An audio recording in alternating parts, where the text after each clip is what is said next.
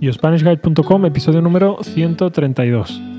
Hola y bienvenidos un miércoles más a YoSpanishGuide.com, el podcast para aprender español escuchando a dos nativos.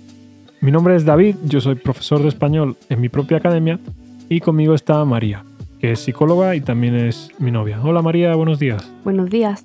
¿Qué tal? ¿Cómo estás? Feliz miércoles. Feliz miércoles, estoy muy bien. Ya no tengo COVID. ¿Ya no tienes COVID? ¿Has dado negativo? Sí. Qué bien. Bueno, buenas noticias. Pues ya hemos pasado la segunda pandemia que ha habido en nuestra, en nuestra casa, ¿no? La última vez también cogimos el COVID los dos juntos, ¿sí? Sí, tú primero y me lo pegaste. O sea que yo siempre te pego el COVID. ¿no? Sí, la- es la segunda vez que me pegas el COVID. Ya te he dicho que a la próxima, Strike 3 eliminado. Vale. Bueno, hoy vamos a seguir eh, hablando de sexo porque en el último episodio que hablamos de sexo parece ser que os gustó, que no sé, que os pareció interesante. Sí, Así a la gente le suele gustar el sexo. Claro, por eso estamos todos aquí, ¿no? Si no, no, no estaríamos aquí. Bien, es de vocabulario sexual, pero es de cosas un poco raras, cosas que tú y yo normalmente no, no hemos visto, ¿no?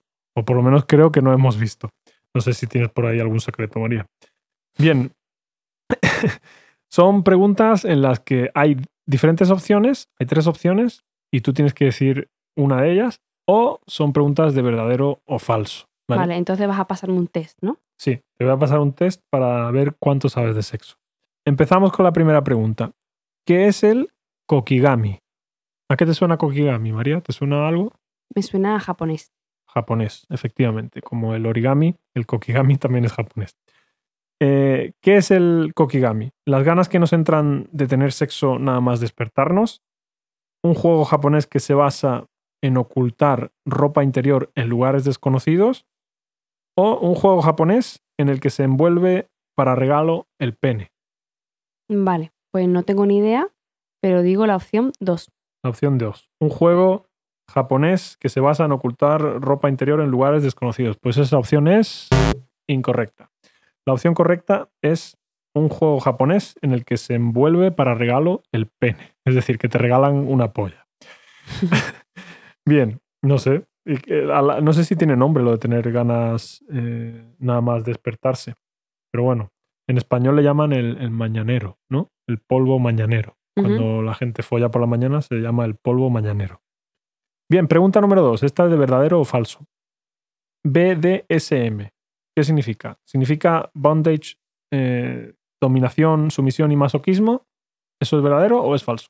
Verdadero. Verdadero. Bueno, y eso es correcto. Efectivamente, significa eso. No sé con quién lo practica porque conmigo no. Bien, pregunta número tres.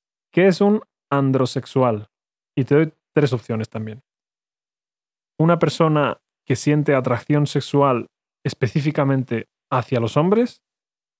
Opción dos, una persona que tiene una identidad o expresión de género que es tanto femenina como masculina.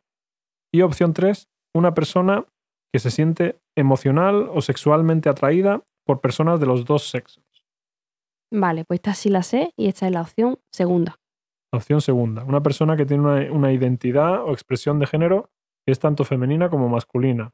Pues esa opción es incorrecta, así que no la sabe. La opción correcta es una persona que siente atracción sexual específicamente hacia los hombres. ¿En Eso es- serio? eso es ser androsexual. Sí. Pero eso no es ser heterosexual. Ah, vale. No, porque. Ah, qué tonta, claro, hacia los hombres solo. Claro, vale, entonces eh, yo supongo Uy, que, y entonces me confundido. incluye mujeres heterosexuales y hombres, ¿no? Vale. Homosexuales. Claro, claro. ¿Y cómo se llama entonces? Lo he confundido con, con, con personas andróginas, ¿no? Personas Sí, andróginas. pero personas andrógenas son eso, personas que tienen eh, como un sexo Ah. un poco, como que son mujeres pero son un poco masculinas o son hombres que son un poco femeninos. Si no me equivoco, ser andrógeno, ser un poco andrógeno, creo que es eso. ¿eh? Vale, vale. Pero bueno, tampoco soy un experto en sexo, así que no me juzguéis si me equivoco. Bien, siguiente pregunta. La escoliosexualidad, repito, la escoliosexualidad, que yo en mi vida he escuchado esa palabra, es la atracción sexual hacia personas andróginas. ¿Verdadero o falso? Falso. Falso. Pues eso es correcto. Falso. Es la atracción sexual hacia personas no binarias. Esto es, personas cuya identidad sexual difiere con el sexo con el que nacieron. Bueno, Vale, pues no tenía ni idea y supongo que tú tampoco, ¿no? Hoy en día salen tantas cosas nuevas que es un poco difícil. Ha sido un poco intuición. Vale. Ha sido intuición, ¿no? Mm. Bien. Siguiente. Joder, qué difícil de leer es la siguiente palabra. Ursusagalamatofilia. En mi vida he leído esta palabra y me ha costado un montón. ¿Sabes eh, qué es lo que caracteriza esta parafilia? Las Vale. parafilias son, pues, deseos raros, ¿no? Cosas eh, raras que les gustan a las personas a veces. Bien, te leo las opciones. Las personas que practican esta parafilia encuentran su estimulación sexual en la idea de ser comido o de comer la carne de otra persona. Opción número 2. A estas personas les gusta mantener relaciones íntimas vestidas con disfraces de animales. Mm, vale. Yo no sé, pero en, in- en- en internet a a la gente así le llaman furros, creo. Furros. Me hace mucha gracia esa palabra. Estas personas, eh, opción número 3, estas personas sienten atracción por mantener relaciones sexuales con individuos peligrosos. Vale, pues no tengo ni idea. Tampoco había escuchado esa palabra nunca. Pero bueno, mm, por la intuición descartaría la primera. Y entre la segunda y la tercera es que ni idea, es que no lo sé. Ursu, es que no me viene nada que sea peligroso. Repito la palabra Ursusagalamatofilia. Venga, voy a decir la segunda, pero vamos. La segunda, pues es correcto. Personas que les gusta mantener relaciones íntimas vestidas con disfraces de animales. Bueno, no sé, en internet yo sé que lo llaman furros, en- por lo menos en español, furros. En inglés no sé, eh, no sé cómo, cómo, cómo- cómo lo dicen, pero creo que es algo similar. Vale, siguiente pregunta. El tickling consiste en dar cosquillas eróticas hasta alcanzar el orgasmo. ¿Es verdadero o es falso? Mm, ¿Verdadero? Verdadero. Y eso es correcto. Increíble, María, lo que sabes de sexo. No, pero es que tiene un nombre así como que tickling, me suena a cosquilla, no sé. Yo, yo conozco esa palabra porque eh, creo que cuando la gente eh, escucha cosas de ASMR, hay como una especie de sensación que te da en el cerebro rara y le llaman como cosquillas del cerebro y dicen tickling. Entonces yo también pensaba que era, que era Ah. esa. Pero bueno, como aclaración, dice, algunos quizá lo consideren una tortura, pero es la base de esta técnica, carcajadas más orgasmos. No sé. ¿Tú quieres practicar eso, María? Yo no. Mm, No. Yo tampoco. Bien, siguiente pregunta. ¿Qué es exactamente el bondage? Te doy tres opciones. Dar un masaje en el pene, pero con la vagina.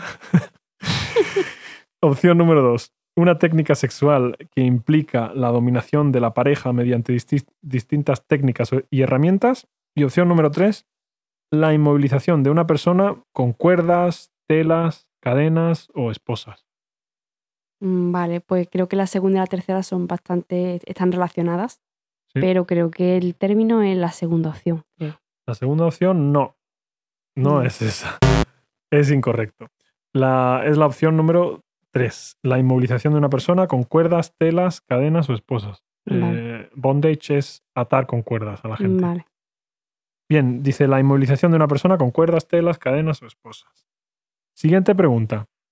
Mantener relaciones sexuales con personas con infección por el VIH con la intención de contraer el virus se denomina chemsex.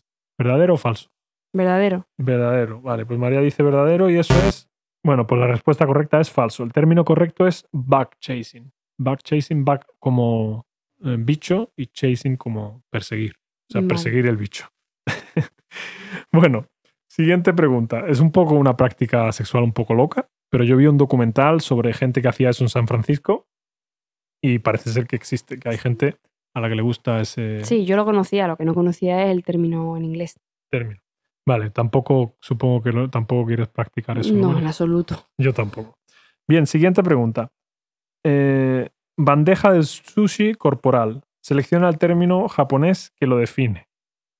Nyotaimori, Mankopai o Naigoto. Que me perdonen los japoneses porque no puedo pronunciar mejor. Uno, dos o tres, María, te lo enseño por si lo quieres volver a leer. Nyotaimori, Mankopai o Neiagoto. ¿Cuál dirías? El primero. El primero. El primero por decir algo, ¿no? Sí. Pues es correcta. Muy bien. La tienda que vende bragas usadas se llama Namasera. ¿Verdadero o falso? Verdadero. Pues es falso. Namasera es cuando el hombre compra unas bragas usadas a una joven que se las acaba de quitar. Que parece ser que hay gente que hace eso. O sea que sí las compra, pero ese no es el nombre de la tienda. No es el nombre de la tienda, es el nombre de la persona que las compra, creo. Ah, vale. Siguiente. ¿Qué término define las ganas de practicar sexo por las mañanas? Matutolagnia, abdorgasmia o, o nismolagnia. Son tres palabras difíciles, uno, dos o tres. Pues ni idea, pero la primera. La primera, ¿no? Matutolagnia. A mí me suena bien, yo también habría elegido esa y es correcta, María, muy Hombre, de bien. matutino, mañana de Sí, matutino. matutino. Algo matutino, una tarea matutina es una tarea que tienes que hacer por las, por las mañanas, ¿no? Vale, siguiente, penúltima pregunta, María. Gallinas más efecto collage. ¿Sería correcta esta asociación? ¿Verdadero o falso? No entiendo la pregunta. Pero bueno, tú di no, verdadero sé o falso. no sé lo que es el efecto collage. Yo tampoco. Por tanto, no sé responder a esa pregunta. ¿Verdadero o falso? Solo tienes que decir. Verdadero. Verdadero. Bueno, pues es correcto, María, eres una experta en el sexo. El efecto Coolidge se asocia a un incidente con el presidente Calvin Coolidge y su mujer relacionado con las gallinas.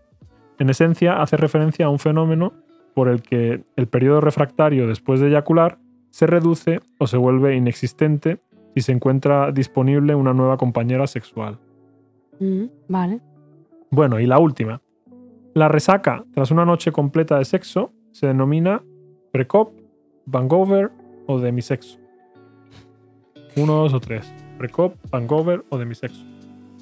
Mm, Vancouver. Hangover. Y eso es correcto, muy bien, María. Es como la resaca producida por el alcohol, pero en este caso está producida por el sexo. Pues muy bien, María, dice el test que estás en la media, así que bien. Bueno, muchas gracias por escucharnos, muchas gracias a ti, María, por, por venir también. Un placer. Y si queréis clases de español individuales, grupales, o si queréis leer la transcripción de este y de los demás episodios, pues podéis visitar yospanishguide.com, ¿vale? Y así me ayudáis a pagar las facturas también. Bueno, muchas gracias y nos vemos en el próximo episodio, que será mañana. Hasta entonces, que tengáis muy buen día. Adiós.